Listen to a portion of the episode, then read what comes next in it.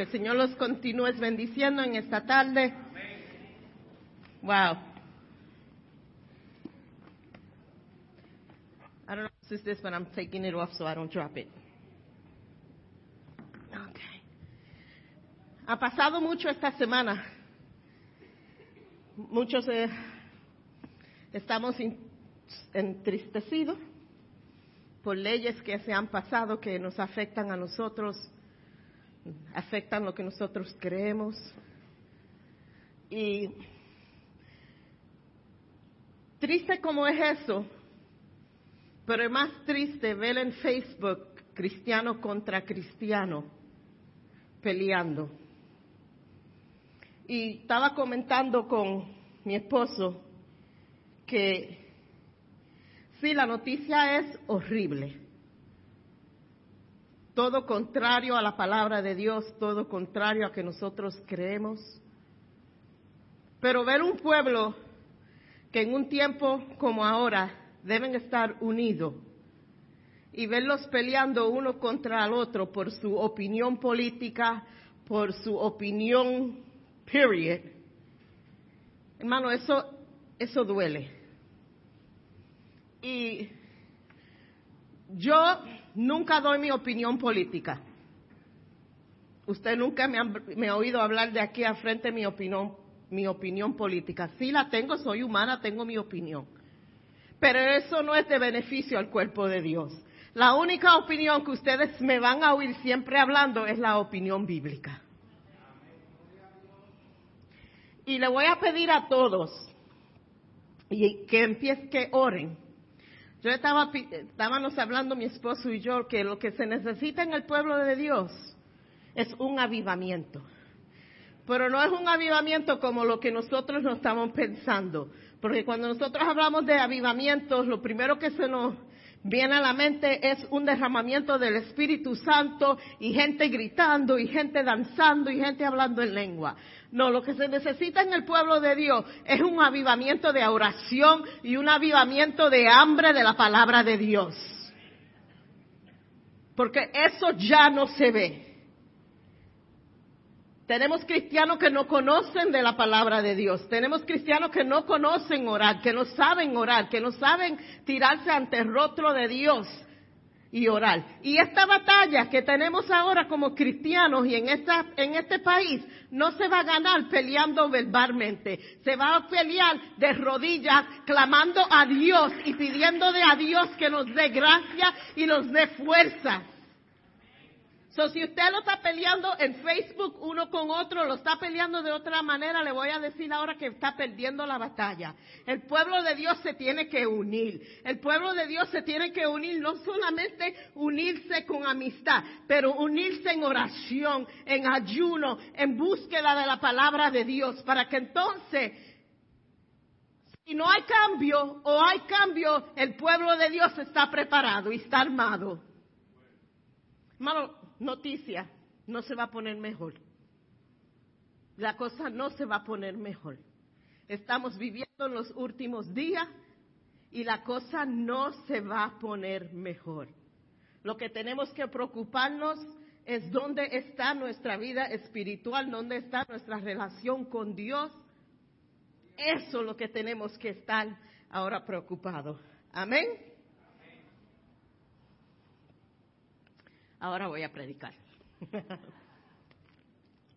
Tenía que decir eso. Mi esposo y yo estábamos hablando yendo, ¿qué es peor? No decir nada e ignorar lo que está pasando. O decir algo. Y yo creo que decir algo y mover al pueblo de Dios a orar y buscar las escrituras es lo mejor que podemos hacer. Amén. Vamos a seguir con nuestra serie te brilla en el sitio, parte 2. El domingo pasado dimos la parte 1, hoy vamos a ir a la parte 2 de brilla en el sitio. ¿Cuánto, ¿Cuánto hicieron lo que le pedí la semana pasada? De donde quiera que vayan, traten de brillar en el sitio. Otra cosa, antes que empiece a predicar, hablando de oración. Ustedes ya saben que como iglesia estamos buscando nuestro propio lugar y No sé cuántos se han unido a nosotros en oración para que Dios abra la puerta y nos dé el sitio perfecto que nosotros necesitamos. Si no se han unido a nosotros en oración, le voy a pedir que por favor se una a nosotros como iglesia clamando a Dios para que Dios abra las puertas y nos dé el sitio perfecto donde nosotros tenemos que ir. Amén. Si quiere ayunar con nosotros, tenemos un grupo que está ayunando por eso. Si no le ha dado su nombre a Jenny y ha escogido un día de ayunar, y no es todo el día, es solamente one meal. Puede ser desayuno, puede ser almuerzo, puede ser la cena, cualquiera. Coge un día que no va a comer one meal y ese va a dedicar su tiempo a Dios en ese y va a orar por nuestra situación y porque Dios que Dios nos abre las puertas. Amén. Vamos a abrir, vamos a estar de pie y vamos a abrir nuestras Biblias al libro de Génesis. Y vamos a estar en el capítulo 40.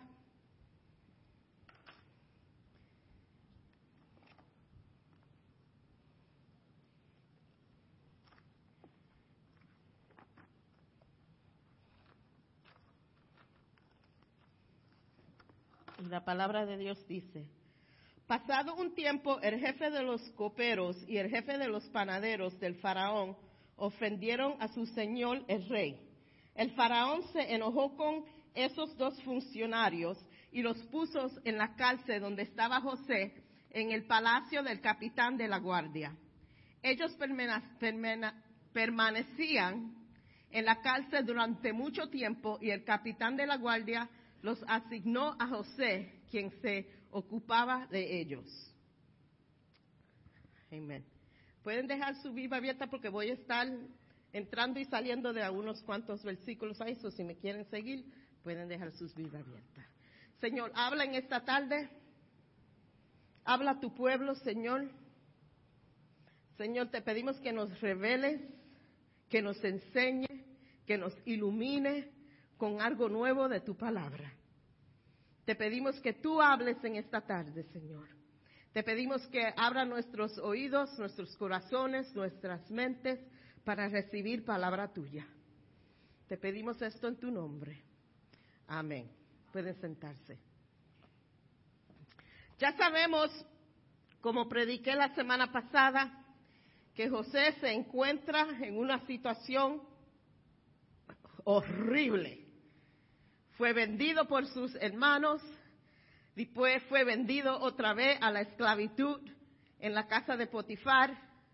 Ahí lo acusan de tratar de rape a la esposa de Potifar, ultrajar, oí la palabra, y inocente lo tiran a la cárcel. Y ahí es que se encuentra José en este tiempo, en una cárcel, inocente de todo cargo, en un sitio que para brillar en ese sitio no es fácil. Porque nos, nos da problema a nosotros brillar en sitios que en realidad, compareciéndolo, comparando con donde José estaba, no es nada. Y nosotros tenemos problemas brillando. Pero aquí se encuentra José en una situación donde no había esperanza para él, porque ya lo habían declarado culpable no tenía derecho, no tenía salida, pero él no pierde la esperanza en Dios. Y vemos que aún ahí, en la cárcel, él brilló en el sitio. Porque vemos que, que dice la palabra de Dios que a él lo pusieron en cargo de prisioneros. Mira, aunque en cadenas tú te encuentres y te encuentres en una prisión, no física, pero a veces mental, a veces emocional, a veces por enfermedad, te encuentras limitado. Esos límites no cancelan la oportunidad de brillar en un sitio. Porque a Dios no se le pone cadena, a Dios no se le pone límite, a Dios no se puede esconder, a Dios no se puede encerrar en un sitio. Y si nosotros somos hijos de Dios y Él mora en nosotros, a nosotros no se le puede poner cadenas, no se nos puede encerrar en un sitio, no se nos puede callar la boca, porque tenemos el Dios Todopoderoso adentro de nosotros y Él va a brillar. Right? Pero qué rápido nos olvidamos de eso. Con todo el poder que nosotros tenemos, con todo el poder que Dios nos da, cuando viene una situación en nuestras vidas contraria a la que nosotros esperamos, nos volvemos, nos una porquería. Nos volvemos una porquería emocional, mental, en, todo. Y perdemos el enfoque del que habita en nosotros. Pero José, diferente, eso no pasa con José. Sabemos que, por lo que leemos, que el copero y el panadero hicieron algo al rey. La Biblia no dice qué hicieron, la Biblia no, no, nos cuenta lo que hicieron, pero algo hicieron esos dos muchachos, o esos dos hombres, que lo puso en esa situación, que lo agarraron y lo pusieron en prisión. Yo me puedo inventar mil cosas. Para mí, ahora, esta es mi mente, sabemos, o, mejor no sabemos, pero el trabajo del copero era de cuando el vino se le entregaba, una copa de vino se le entregaba al rey, antes del rey beber esa copa, el copero, el trabajo de él era beber el vino primero, porque si había veneno, él era la que se moría y no el rey. Eso era el trabajo del copero. El panadero me imagino que era to bake, right? El, los cookies, el pan, la cocina, lo de él era la cocina.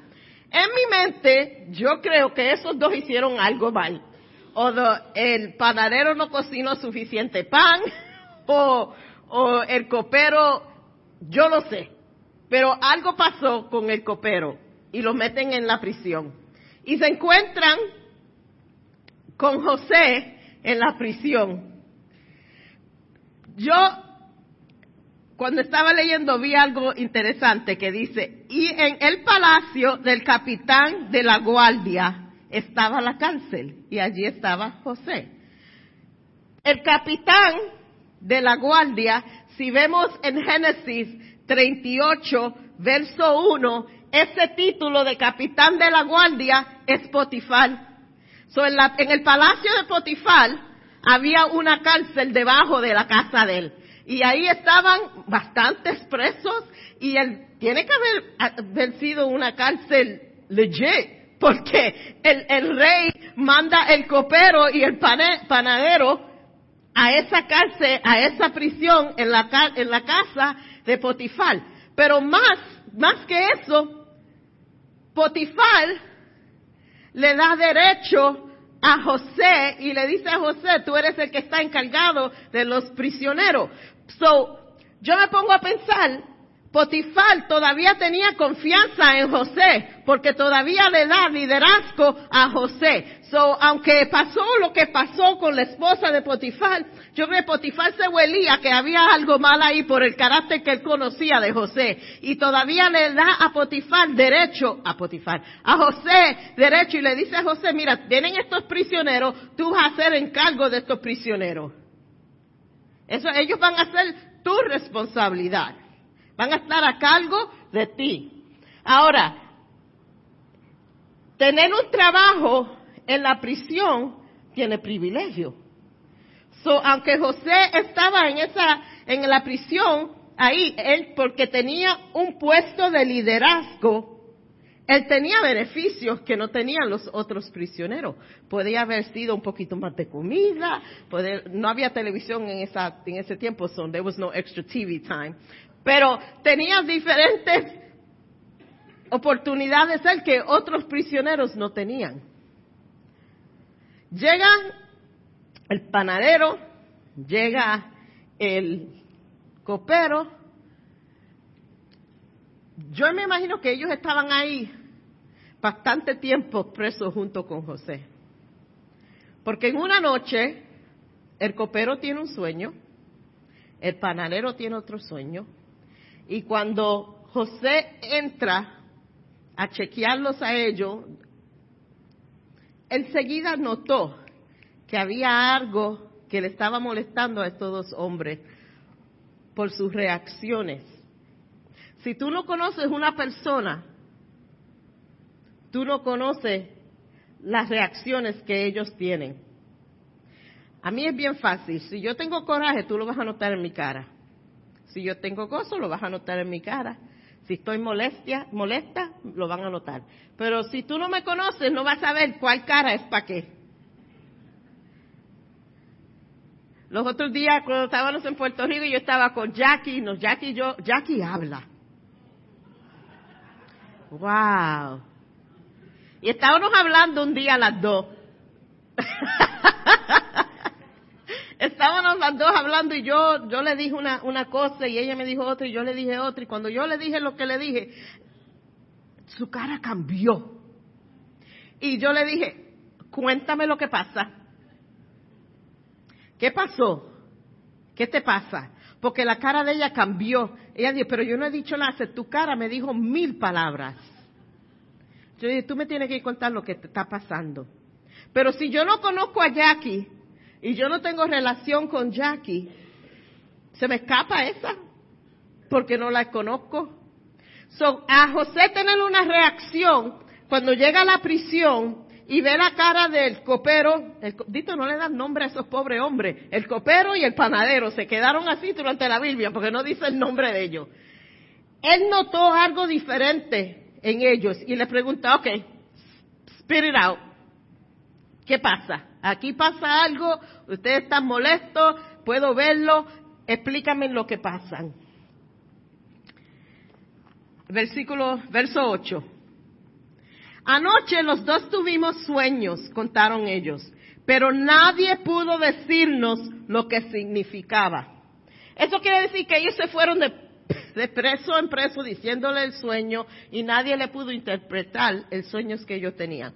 Ahora recuérdense, para los egiptos, sueños tenían, todos los sueños para ellos tenían significado y el significado de cada sueño tenía que ver algo con el futuro.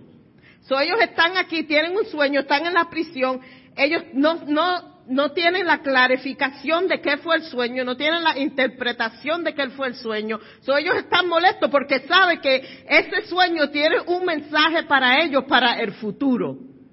So, eso es la esperanza de ellos, porque en la cárcel no tienen futuro, pero tienen este sueño y ellos saben que esto es un mensaje del futuro.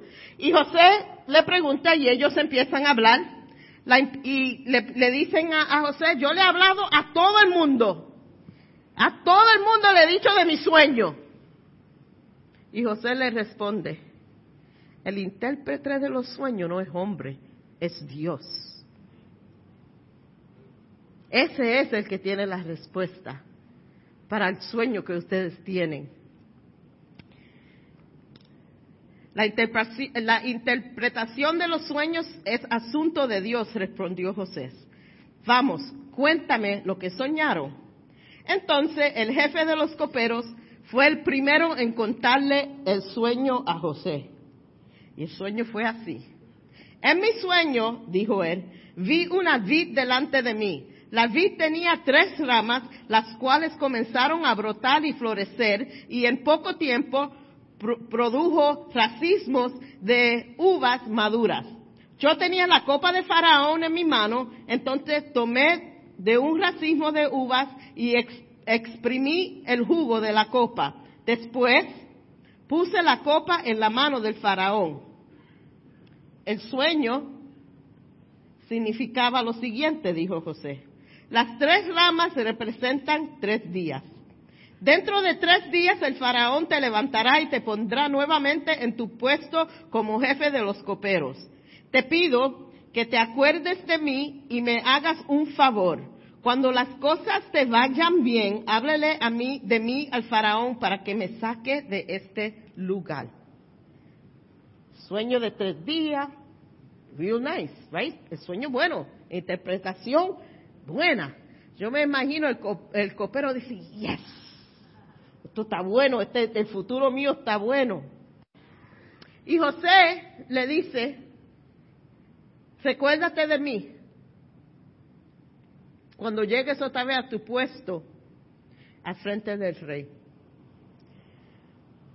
Pero José también usa sabiduría. Le dice, cuando las cosas estén mejor, háblele al rey. Porque no él lo dijo, mira, pronto que tú llegues, la primera copa, le da la copa y le dice, mira José, no. Cuando la cosa esté bien y ya tú, ten, tú estés establecido en tu posición, entonces háblale al rey de mí. Porque si tú, alguien sale de la prisión y viene seguida a alguien y le dice, mira, yo conozco a alguien que está en la prisión, wow. No, no, no, no, no, no es así. A veces tenemos que tener paciencia y tenemos que tener sabiduría que aunque queremos salir de donde estamos, todavía no es tiempo. Y tenemos que esperar que la oportunidad esté perfecta y no por nuestra palabra, no por nuestro tiempo, pero por el tiempo de Dios para poder salir de donde estamos emprisionados. Imprisoned. I probably said that wrong. El panadero, que también tuvo un sueño, estaba oyendo la interpretación de José para el sueño del, del copero. Y él dice, yes, yo imagino, I would do this. Wow, es el, la, that was close. yo me imagino que yo tuve el mismo sueño. Fueron tres días, tenía que ver con lo que yo hacía, como el otro. Espérate, José, ven acá, José, José. Yo también tuve un sueño. Y él le empieza a decir el sueño a José. Cuando el, el 16, cuando el jefe de los panaderos vio que José había dado una interpretación tan positiva del primer sueño, él le dijo a José, yo también tuve un sueño y mi sueño, en mi sueño habían tres canastas de pasteles blancos sobre mi cabeza y en la canasta de arriba había todo tipo de pasteles para el faraón. Pero llegaron las aves y se lo comieron de la canasta que estaba sobre mi cabeza. El sueño significa lo siguiente, le dice José. Las tres canastas también representan tres días. Eso fue lo único que fue igual de los sueños. ¿Ok? En tres días el faraón te levantará y atravesará tu cuerpo en un poste, luego las aves llegarán y picotearán tu carne. I would have been so depressed. si yo hubiese sido el panadero, yo me tiro al piso a llorar, yo me, hermano, le quedaban tres días de vida al panadero. Su sueño no era de un futuro para vida, su sueño era de un futuro para muerte en tres días. Pero todavía ahí podemos ver la misericordia de Dios.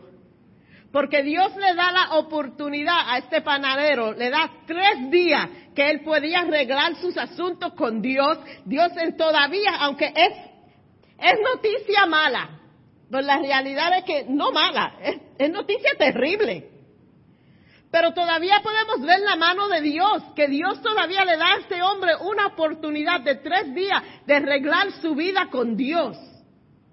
Sí, él iba a morir, pero la muerte quizá iba a ser nada más física, porque más importante es dónde nosotros vamos a pasar nuestra eternidad. Y Dios le da esa oportunidad de preparar eh, su vida tres días para, preparar su, su vida para cuando muera, también no pierda su alma.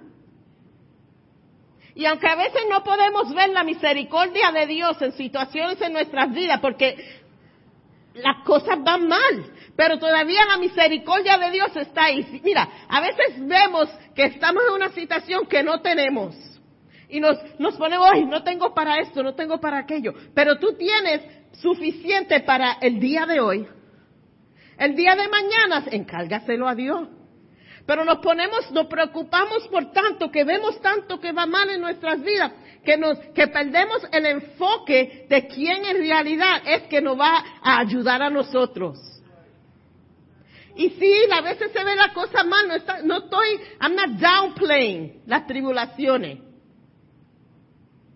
Pero estoy diciendo que el Dios que nosotros servimos, aunque tú estés en prisión, aunque estés pasando hambre, aunque estés pasando depresión, Él todavía está ahí. Y todavía su misericordia está ahí. Todavía sus brazos están abiertos para nosotros. Y vemos que pasan los tres días en la prisión y lo que José dijo, así pasó el copero llega a su sitio de servirle al rey, el panadero de su sitio de muerte. ¿Y qué de José?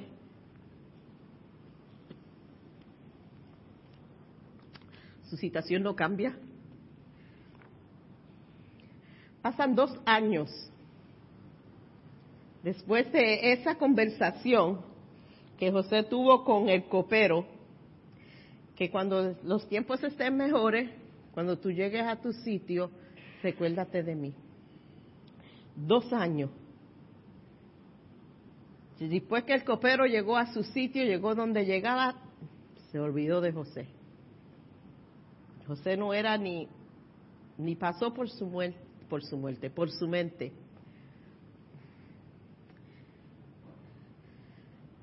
José en ese tiempo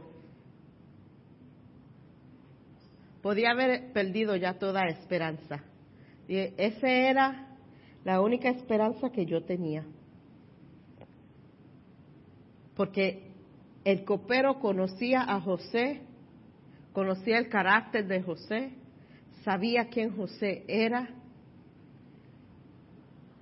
Dios había obrado a través de José para darle interpretación del sueño al copero.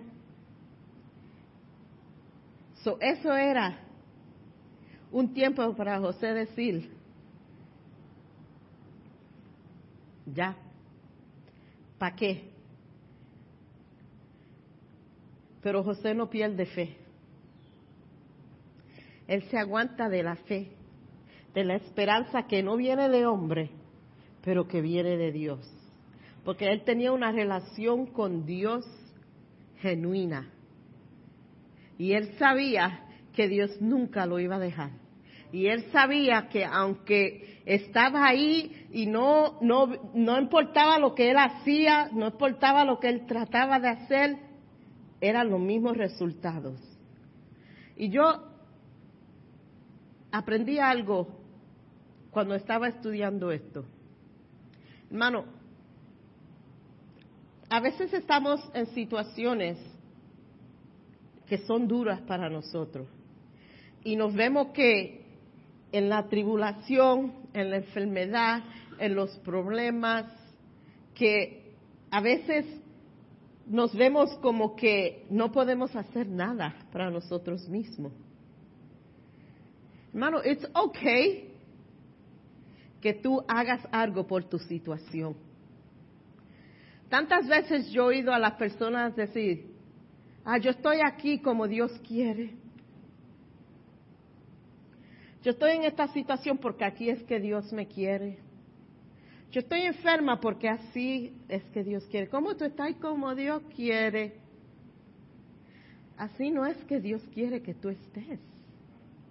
Y a veces decimos, no, no, no voy a hacer esto porque yo voy a esperar en Dios. No voy a moverme porque voy a esperar en Dios. Bueno, usted no sabe que a veces Dios abre una oportunidad para que tú te muevas en el medio del problema. Porque tú estás en, una situación de amargura y de tristeza y de dolor y de enfermedad y de depresión y sea lo que sea, no es para que tú te get stuck there. It's okay que tú hagas algo por tú mismo en esta situación. It's okay que tú digas, Señor, yo tengo fe que tú eres sanador. Yo tengo fe que tú eres doctor sobre todos los doctores. Pero también yo sé que tú le has dado sabiduría a los doctores y tú puedes bregar por la mano de un doctor para que yo vea mi sanidad. Y cancelamos tanto en nuestras vidas. Y Dios le dice, it's okay, move, muévete. Coge algo, coge responsabilidad, toma acción de tú mismo, de tu situación y muévete. No vas a caminar adelante si no te mueves. No vas a, alcanzar otra meta si no te mueves. Yo estoy esperando que Dios me mueva. Pero Dios te ha dado tantas oportunidades y te, ha, y te ha enseñado tanto, pero tenemos miedo. Y José, aunque estaba en situación y esperaba en Dios y tenía esperanza en Dios, pero también tenía sabiduría que sabía que este hombre podía ayudar su situación. Eso no cancelaba la mano de Dios, eso no cancelaba que él no creía que Dios le podía dar la oportunidad, pero él sabía que esto puede ser un sendero que Dios estaba usando para traerlo a él donde él estaba supuesto de estar. Y vemos que después de dos años, el copero no dice, ay, espérate, tú estás supuesto decir algo de José. Por eso no fue que él se recordó de José, fue porque el faraón tuvo un sueño y no había nadie que le interpretara el sueño al faraón. Y yo me imagino que el faraón ya estaba molesto porque no había nadie que le interpretara el sueño. Y el copero ya sabe y sabía que si el faraón estaba molesto, todo el mundo para la cárcel iba. Y le dice, el, copero le dice al faraón, espérate, espérate, espérate, espérate, cálmate. No le dijo cálmate porque también le meten también una bofetada quizá el rey al, al copero.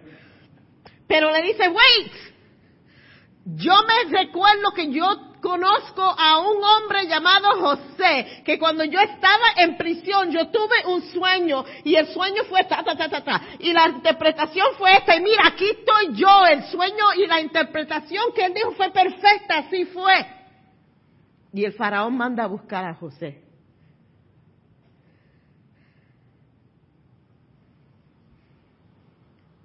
Y José ve la mano de Dios obrar. Y José no dijo cuando lo mandaron a buscar, yo no voy a decir nada. Yo no voy a decir nada al faraón. Tanto tiempo, dos años aquí metido y nadie se recordó de mí. Y ahora que él tiene un sueño, ahora se recordaron de mí. No, no. Dios me abandonó.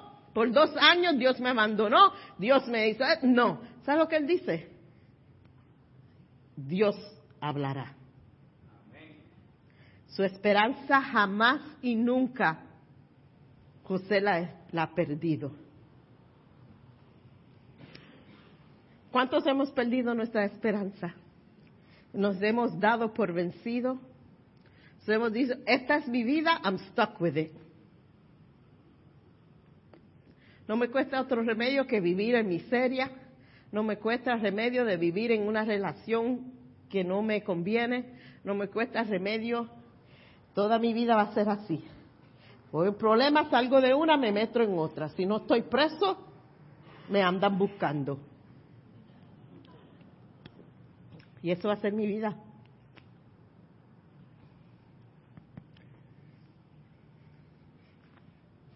Si tú no aceptas y no dices, mi esperanza es Dios, mi esperanza está en Dios.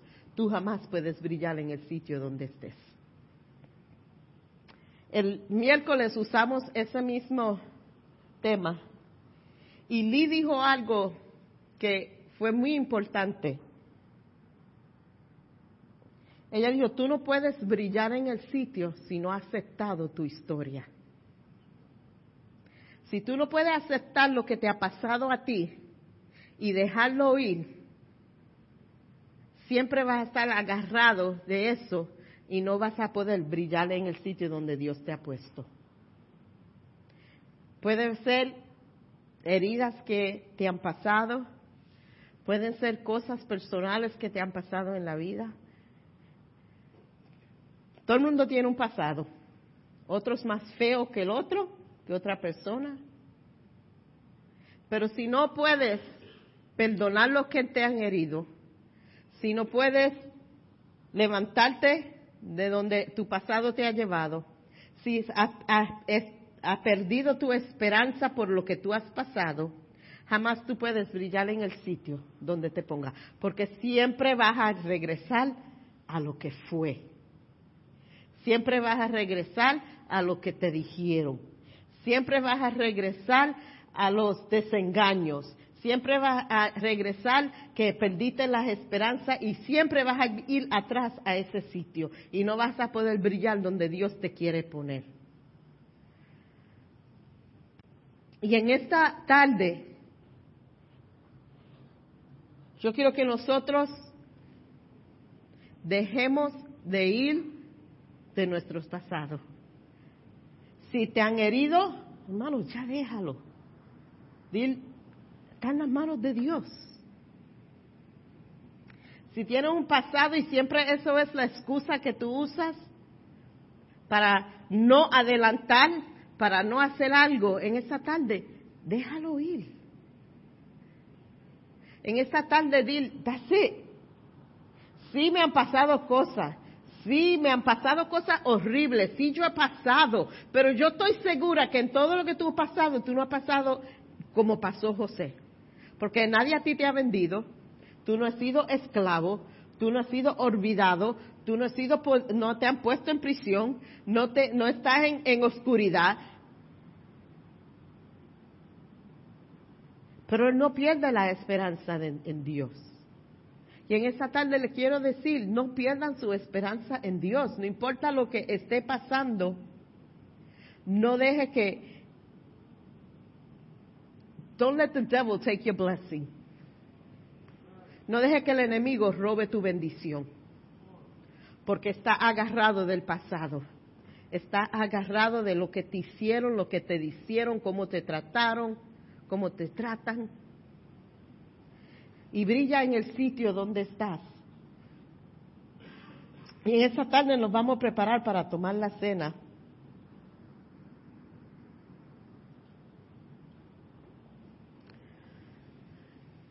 Hay unas cuantas preguntas que yo escribí aquí. Y una fue, ¿vas a ser como José?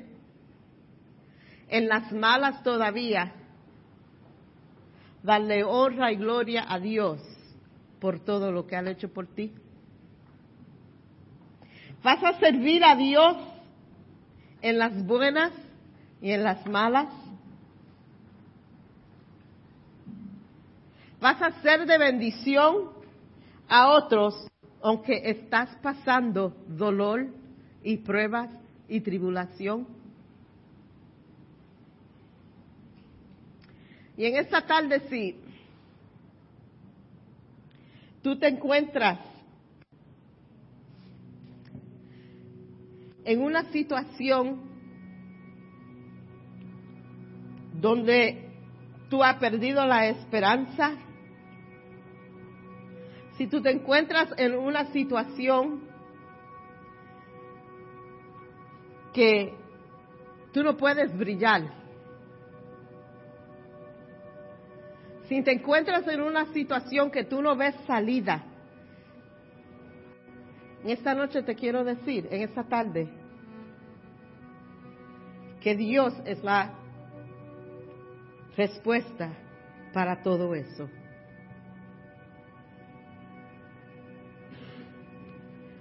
Él está aquí. Él está contigo. Él es tu esperanza. Él es tu esperanza. Él es la contestación para cada necesidad que tú tengas. Él es el que está caminando contigo aunque tú no lo veas o lo sientas. Porque en la tormenta Él está ahí contigo. En el dolor Él está ahí contigo. En la prisión Él está ahí contigo.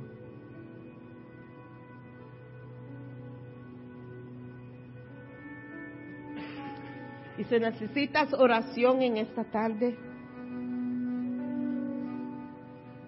porque necesitas fuerza,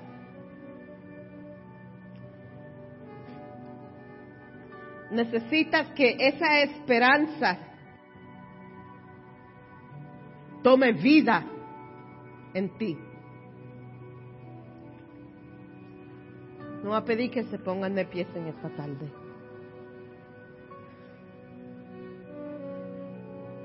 Si todas tus decisiones, todas tus reacciones están basadas en cosas que te han pasado en el que te han pasado en el pasado. En esta noche yo quiero orar que tú seas libre de tu pasado.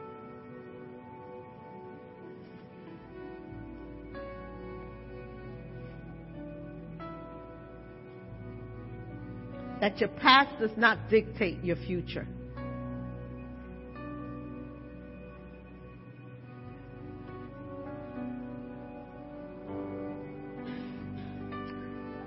Hallelujah.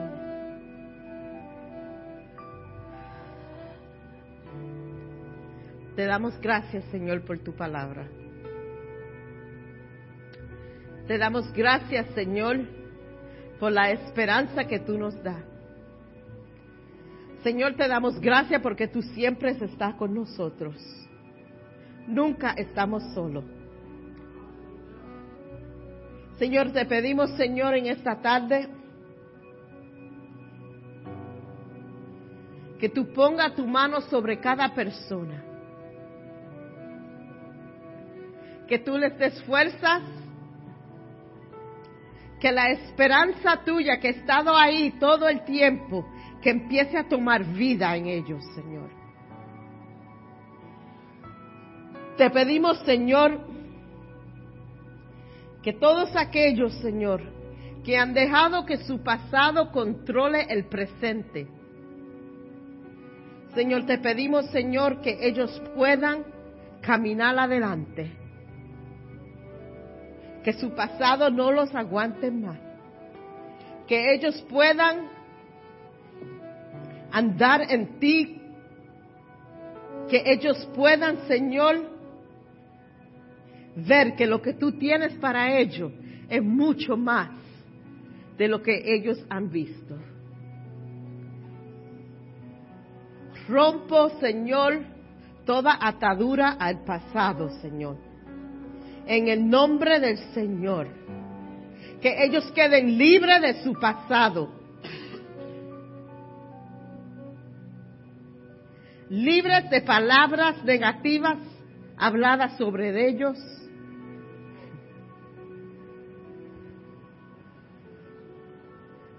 Te pedimos, Señor, que tú obres, Padre. Y te damos gracias por tu misericordia. Te damos gracias, Señor, por tu amor por nosotros, Señor. Gracias en este mismo ambiente. Vamos a prepararnos a tomar la cena. Pueden pasar.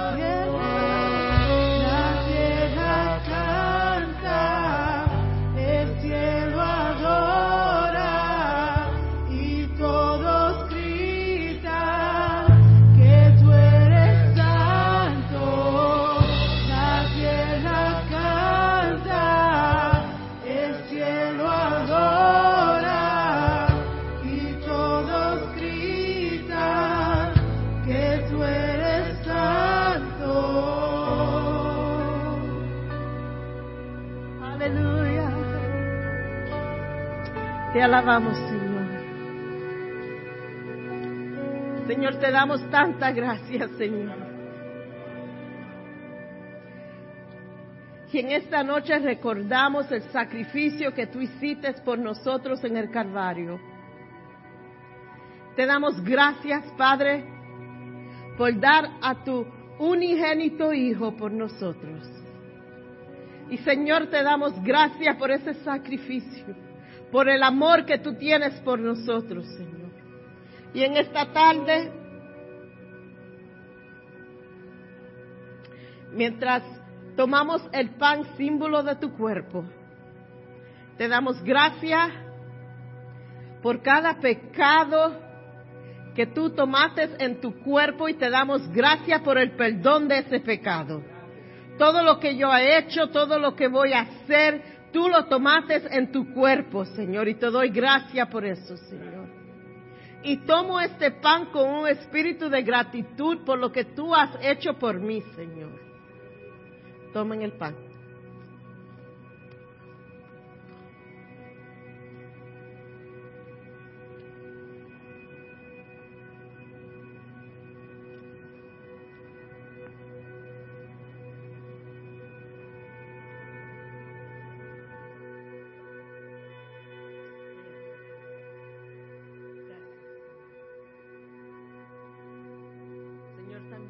Damos gracias por la sangre derramada por nosotros, que nos limpia, que nos sana, que nos da fuerza, que nos restaura. Y te damos gracias, Señor.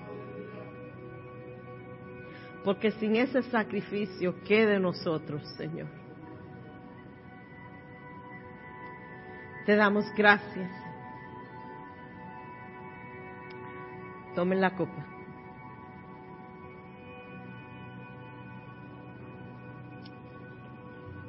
Hallelujah. We worship you, Jesus. Hallelujah. Te alabamos, Señor, tú eres digno de ser alabado. Thank you, Lord Jesus. Thank you, Jesus.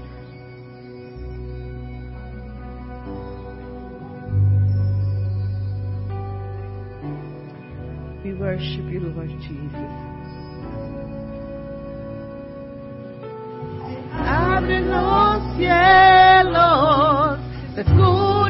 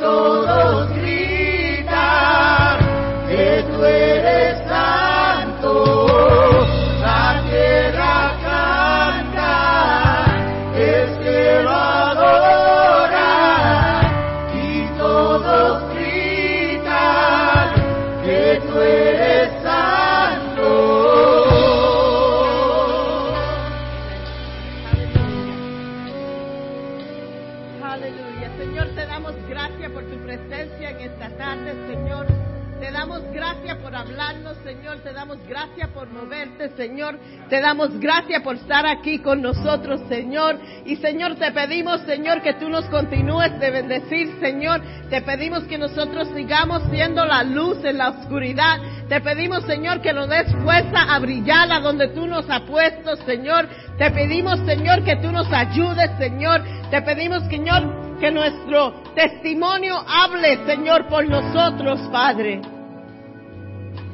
Y Señor, en esta tarde nos despedimos no de tu presencia, pero sí de este sitio. Te pedimos que en esta semana estés con nosotros y Señor, que el miércoles estemos aquí para aprender de tu palabra. Que vengamos, Señor, ansioso para ver lo que tú nos vas a enseñar el miércoles, Señor. Muévete en nuestras vidas. Bendícenos, Señor. En tu nombre te pedimos esto. Amén. Amén.